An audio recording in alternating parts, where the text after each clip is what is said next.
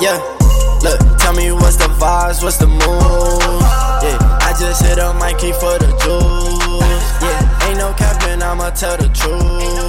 I've been winning for so long, it's hard to lose. Yeah, deal, be my source. Uh, Christian like Dior.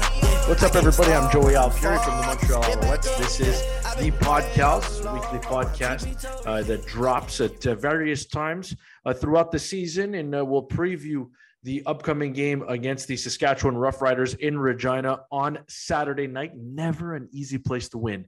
Uh, Regina is. The fans are loud. They're on top of you. I've had the pleasure of, of working a couple games there, and it's uh, it's never easy. So we'll get into that.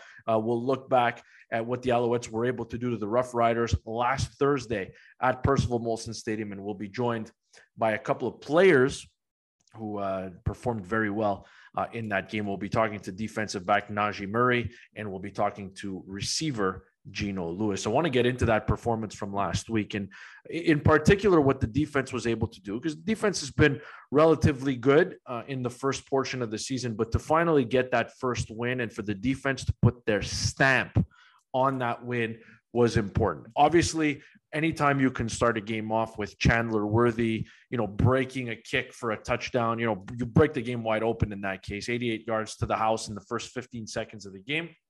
It gives you that swagger and that confidence because before the offense or defense step onto the field, you already have a lead. So credit to the special teams. I think I've written about it on, on MontrealAlouettes.com and, and I'm writing uh, you know, almost daily. And then after every game, there's five observations from the uh, from the night before uh, that uh, that will pop up on our website. And I've written about the special teams. I think two out of the first three weeks.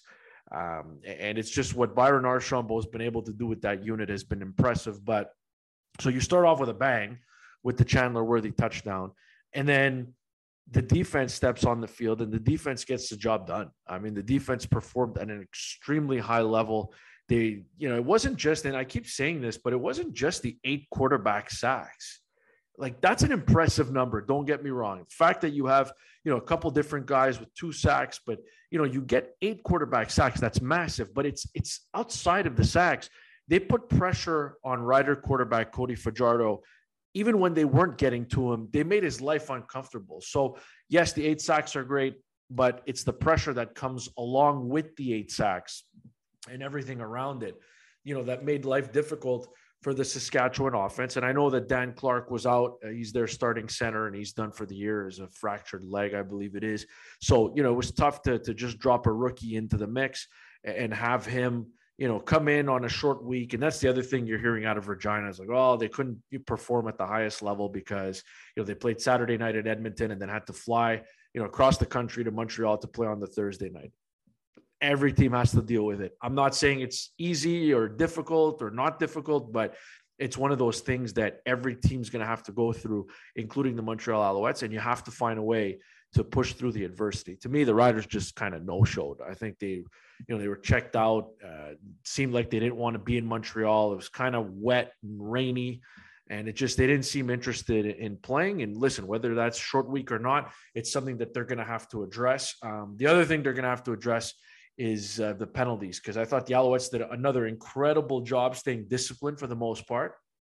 Um, but the Riders, they just, you know, week in, week out, I think they're the most penalized team in the league. But the Owls, credit to them. That was them. That was where Montreal was at last year. Uh, took a lot of penalties. And this year, they found a way to clean that part of their game up, especially on the special teams. Um, but again, defensively, Mondo Sewell still balling. Mike Wakefield still balling. Uh, Mike Moore did a really good job. Nick Usher was outstanding in that game. So it's really impressive from top to bottom. I mean, Brian Mana at Will linebacker came in for Chris Ackie, and he did a remarkable job. I, I thought the front seven was unbelievable. And I thought on the back end, this was a team that did really, really well. Um, they've been forced to make a couple of changes. We talked about Najee Murray, who's going to join us uh, in just a little while, but you know, he's a guy who had a big time performance. He had a big game. He a lot of what he did came against Duke Williams, uh, and then you had the interception. He should have had an interception. I mean, Najee Murray right off the hop could have had an interception for a touchdown. We'll ask him about that in, in, just a couple of minutes. But you know, Najee Murray was good, and you have to keep this in mind when it comes to the Alouette secondary. Greg Reid has been out. He was injured a couple weeks ago. Najee Murray missed the first game of the season, so they've had to shift things around back there. And those are two guys. Those are two guys with quite a bit of experience. Uh, so I like what they've done at the back end too. I just I thought it was a complete performance uh, defensively. Uh, they gave up a late touchdown at the end, but really, I mean, the damage had been done at that point. So uh, I, I was impressed with the defense and offensively. I think the scary part is that you talk to the guys and they would tell you that they left points out on the field. I mean, this is a team that put up 37. They got, you know, offensive touchdown, defensive touchdown, and special teams touchdown. They put up 37 points, and the offense feels like they left points on the field. And if you look at David Cote, who, how could you not be happy for David Cote? he's a guy who, you know, obviously the way it ended in Toronto for him wasn't ideal. It wasn't great, but he comes back, nails five field goals, which longest from 48. But you look at what they were able to do from top to bottom, and it was really impressive. And Cote hit some short field goals because the Owls offense did not find the, the end zone in the red zone a couple of times. But I, I think you have to be impressed with that. You put up 37 points in a football game and you walk away from that football game thinking you could have had 45, 50 plus. Remarkable, absolutely remarkable. So I think from from that perspective, it, it, was a complete performance. Now going into Regina, I mentioned it right off the hop. It's Joey Alfieri on the podcast, by the way. Uh, we're uh, previewing now the game uh, Saturday in Regina. It's going to be a Canada Day weekend extravaganza. People do it really big uh, in Regina. I think they're I think they're going to have that huge Canadian flag on the field with all you know with all the people tugging at the at the flag and spreading it out uh, over the course of the entire field. It's always impressive to see. You've seen it in Regina. You've seen it in Hamilton. It's it's real cool to see. Um, but now you've got to go there. You just kicked their butt for 60 minutes and you know first of all they're a good football team i don't think you know the way they played last week is indicative of what they're capable of because they are still a two and one football team and they've had a win at home already they've gone out and they've won on the road and look in fairness in the cfl there is a ton of parity but right now the record of the two teams that they've beaten is 0 6. They beat Hamilton in Regina in week one, and they beat Edmonton in Edmonton in week two, and came here and lost. So uh, basically, the combined record going into games uh, that the, you know the Riders have played is, is not you know it's not great, and Montreal set them straight uh, last week. But uh, I, I, just I think this is a Rider football team that's going to come back strong. It's never easy to win back to back games against the same opponent. The Alouettes did that uh, against Ottawa in 2021, but Ottawa was kind of having a down year. I, I, think the Riders are really good. I, I like their front four. Um, you know, they've got Robertson there, and of course they've got AC Leonard, uh, who's a you know who's a star player. Garrett Marino is a load to handle uh, at defensive tackle. Like they've got they've got some really good players on that defense, and and listen, I think it's one of those situations where you're gonna have to go to Regina and play a near perfect game. That's that's what it's gonna come down to, and so I think the win on Thursday was was big because you want to you know you want to win at home. You want to win those home games because it's tough to win on the road. But you also needed to get out of that 0 2 start. And so now, if you're the Alouettes, you look at it, you're one and two, and you can go into the bye week at 500. And oh, by the way, you the two games that you lost to open the season, those are two games that you probably should have won. So you know you are what your record says you are but this is a team that, with a couple bounces here, a couple bounces there, this is a football team that could be three and zero oh right now. So, but you know that they want to go into the bye week at two and two. Uh, and I think they're going to need another heroic performance from the defense for sure on the road. They're going to have to keep it in there. But I just thought that the offense didn't have to go out and win that game. Yes, they had some big plays. You had the long 70 yard touchdown from Trevor Harris to Kaion Julien-Grant. You had the 66 uh, yard catch and run plus the penalty uh, for horse collar from uh, Tyson Philpot. So, you know, you did have some big plays offensively, but Trevor Harris didn't have to go out there and win that football game So, you know, I think if if defensively you can have a similar performance, and you're not going to get eight sacks every week, it's not going to happen. But you know, if you can go out there, make Cody Fajardo's life difficult, make life difficult for the offensive line, I think you're going to give yourself an opportunity to win. And so far, the Alouettes, very much like last season, they don't get blown out. They're they're in these games right till the very end. So we were talking about heroic performances. One of the guys who I thought he flew under the radar just because you know he didn't have an interception, he didn't have one of those flashy plays, but he just had a solid night. Was Najee Murray. The job that Najee Murray did on Duke Williams, who is you know one of the top two highest paid receivers in the Canadian Football League, and who shoots his mouth quite a bit. Uh, I was on the field for the pregame warm up, and he does a lot of yapping, which is fine. He's a confident individual. Uh, he did some talking in the media as well, you know, saying that Najee Murray's paid to make plays, but he isn't paid as much as he is. Yeah, all these things, and, that, and that's fine. I don't think you know the Alouettes players, and, and we'll ask Najee Murray about. But I don't think he needs to be, you know, I don't think there needs to be that extra motivation or that bulletin board material. I think that stuff is all overblown. But the performance that Najee Murray had, I wanted to single it out and I wanted to invite him on the podcast because he was that good. He was that, that good. He broke up passes, should have had a pick six early on, had tight coverage. He was in Duke Williams's back pocket all night long, did not give him a ton of room. Listen, uh, Duke Williams had over 100 yards receiving in that game but he had to work for each and every one of those yards. And, and Najee Murray was one of the defensive backs that really, you know, uh, went up against him a lot. And I thought Najee Murray did a tremendous job. And, and he'll have his hands full, but he's done it once and I think he'll be able to do it again. And it's a pleasure to welcome Najee Murray to the podcast right now. Najee, what's going on, man? How are you? I'm doing pretty good today. You know, just finished up practice here on day two, getting ready for the game come Saturday. So, how tough was it for you? You know, I know you you picked up the knock the the preseason game, you know, in Hamilton. You came out early, and then you had to miss the Calgary game, and then you were dressed for the Toronto game, but probably didn't play as much as you wanted to. But to to be watching from sort of afar for two losses, how difficult was that? Uh, it was actually very difficult just because when you have a lot of passion for the game and you just love the game of football, you know, being out there and wanting to be with your teammates, it was just very hard.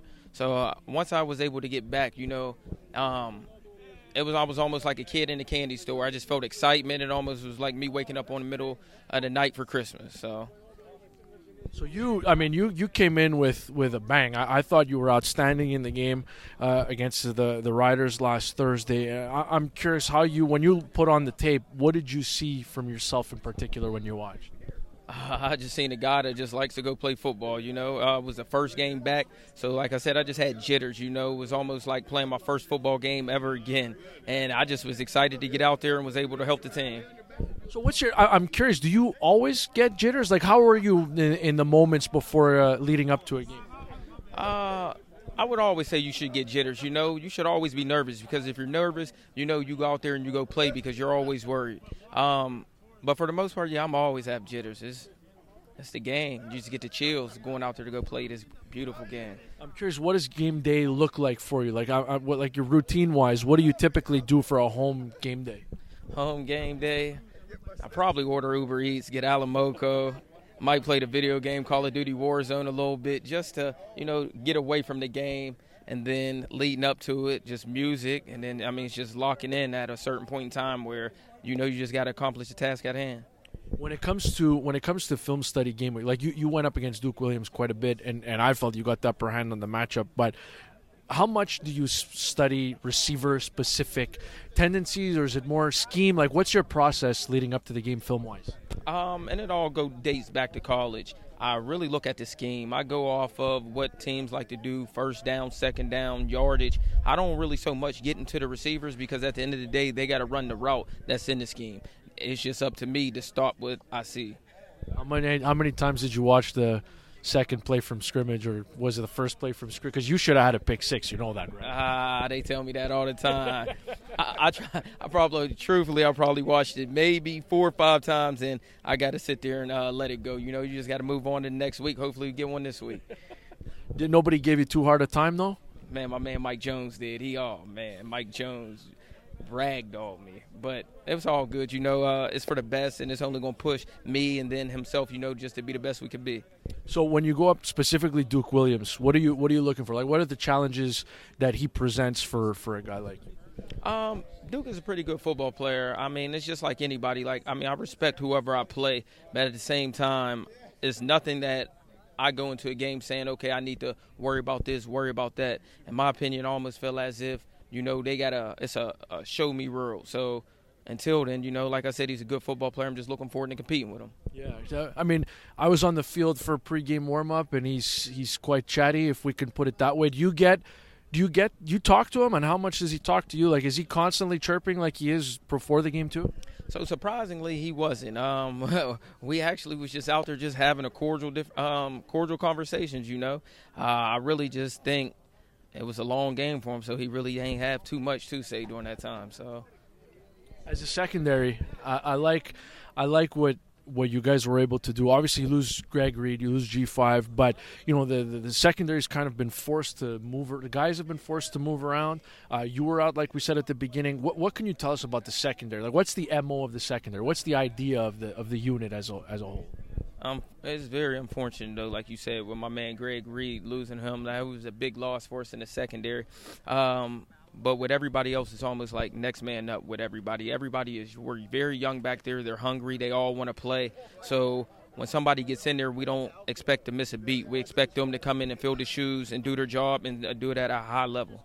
When they when you when the front seven gets as much pressure as they did for you guys, I mean, it, it wasn't even just the eight sacks, man. I mean, it was it was Cody Fajardo was kind of running for his life the entire game. How much easier, how much pressure does that take off of you guys? Oh man, that's night and day. I love those big boys up front. I mean, they make our game so much easier. We come out to practice and there's a lot of different balls being thrown, but when you actually get in that game and you know that the clock and the quarterback head has to go off so fast, you know that you don't have to cover them that much. You just have to be there. So they make the game, I mean, 10 times easier for us.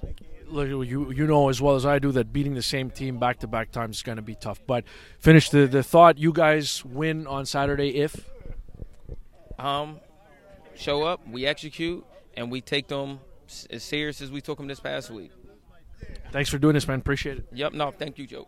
Thanks again to Alouettes defensive back Najee Murray, nice enough to join me, Joey Alfieri, on the podcast uh, this week. Uh, we talked about the offense a little bit earlier on, uh, but one of the guys, I just, I, am not sure why this happens. You know, Kenny Lawler makes a great catch in Edmonton, and you see it on the replay over and over again.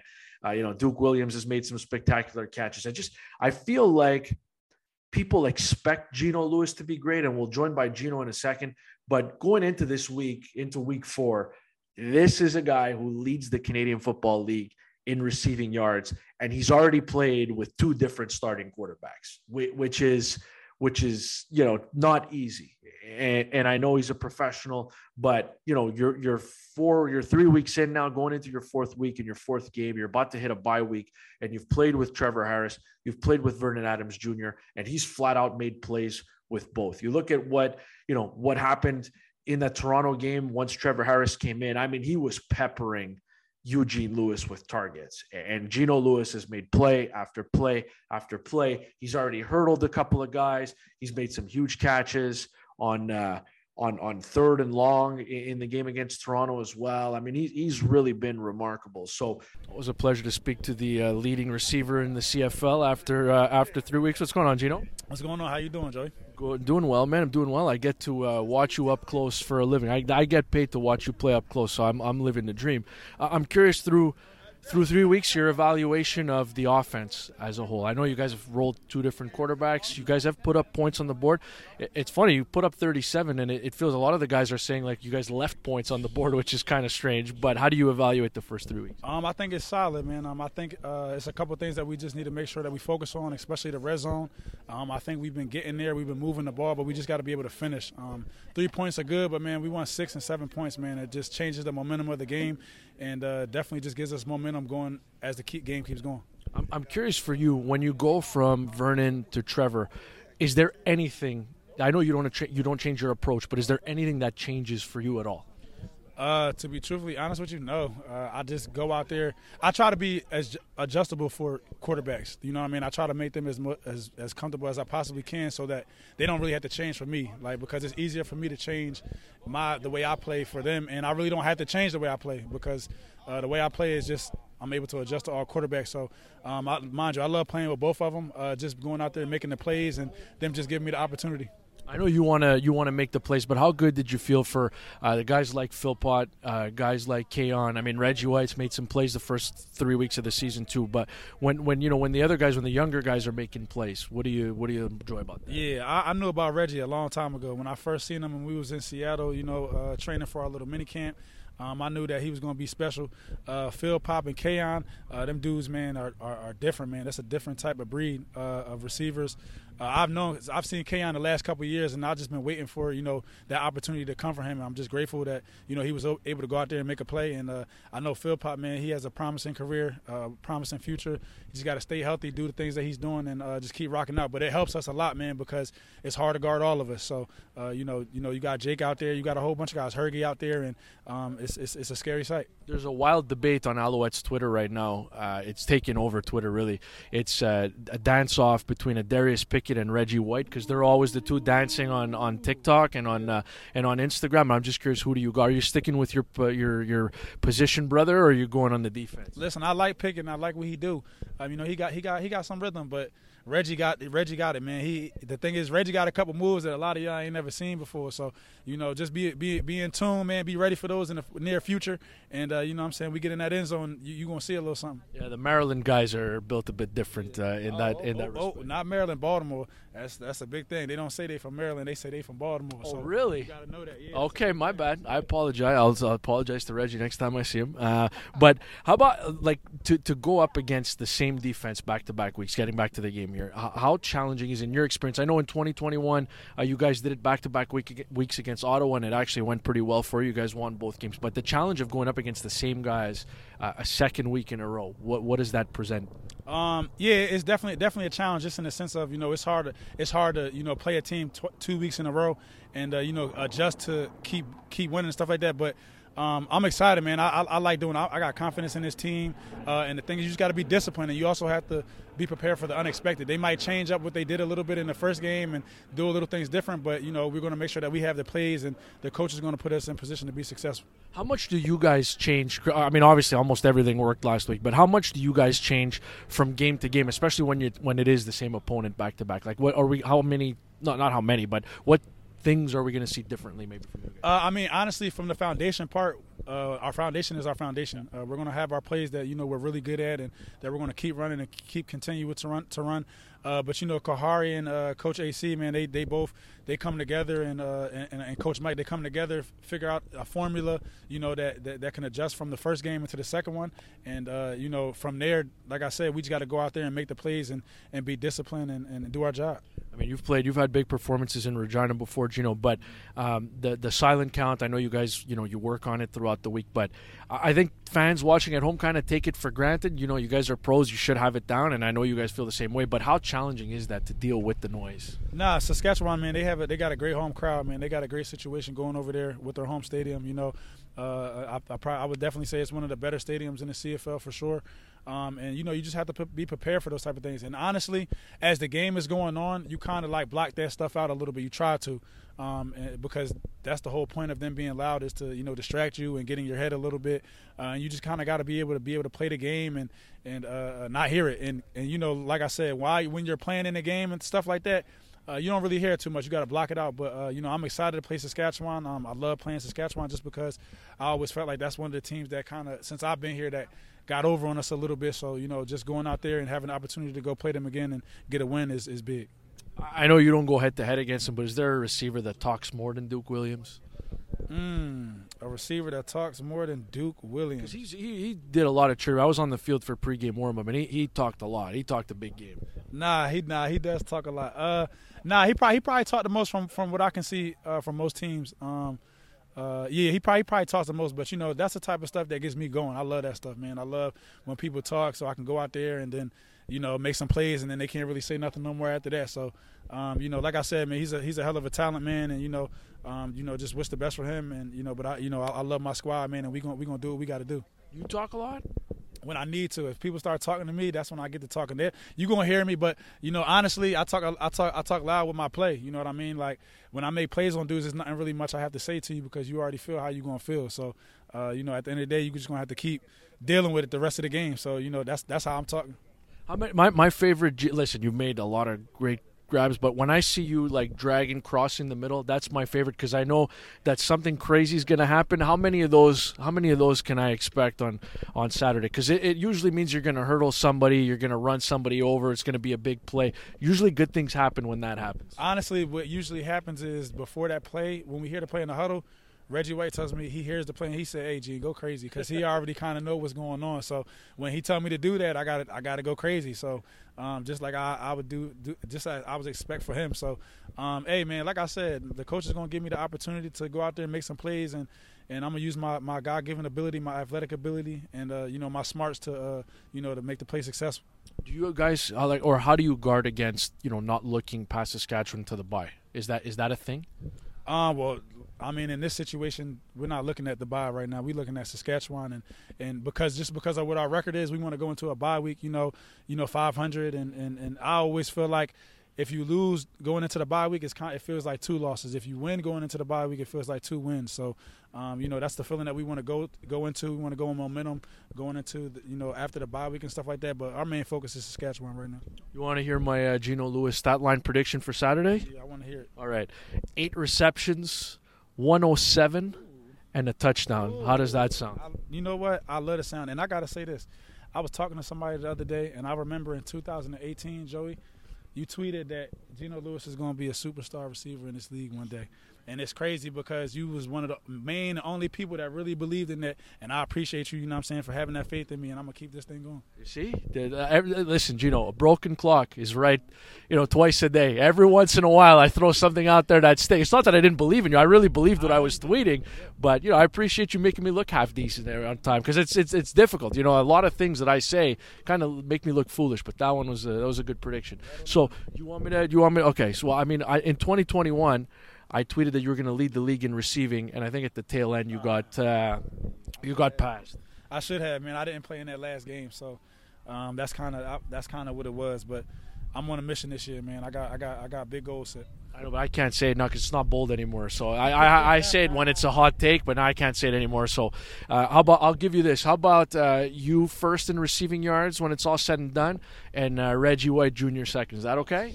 You already know that's how it's going to go. You know how we coming. Let's do it. Thanks, Geno. Thank you very much to the leading receiver in the Canadian Football League, uh, Geno Lewis. Folks, that's all the time we have for tonight. I uh, just want to thank again Najee Murray and Geno Lewis for being kind enough uh, to join me here on the podcast. I'm Joey Alfieri. Uh, keep it locked into MontrealAlouettes.com. Follow us on social media. We're on Instagram. We're on TikTok. We're on Facebook. We're we're all over the place. We're on Twitter. You don't want to miss any of the stuff that we've got going on. We've got some real special content. Keep an eye out on that column I was talking to you about the post game reaction. Uh, no matter what happens, win, lose, or draw in Regina, I will have my thoughts, my opinions up on the website. You'll be able to read that. MontrealAlouettes.com. The other thing I want to plug, uh, just want to make sure that the diehard Alouettes fans, and even if you're a casual fan listening, I want to make sure that you're aware of this. July the 14th, next home game for the Montreal Alouettes, Percival Molson Stadium we will be celebrating the 20th anniversary. I can't believe it's already been 20 years.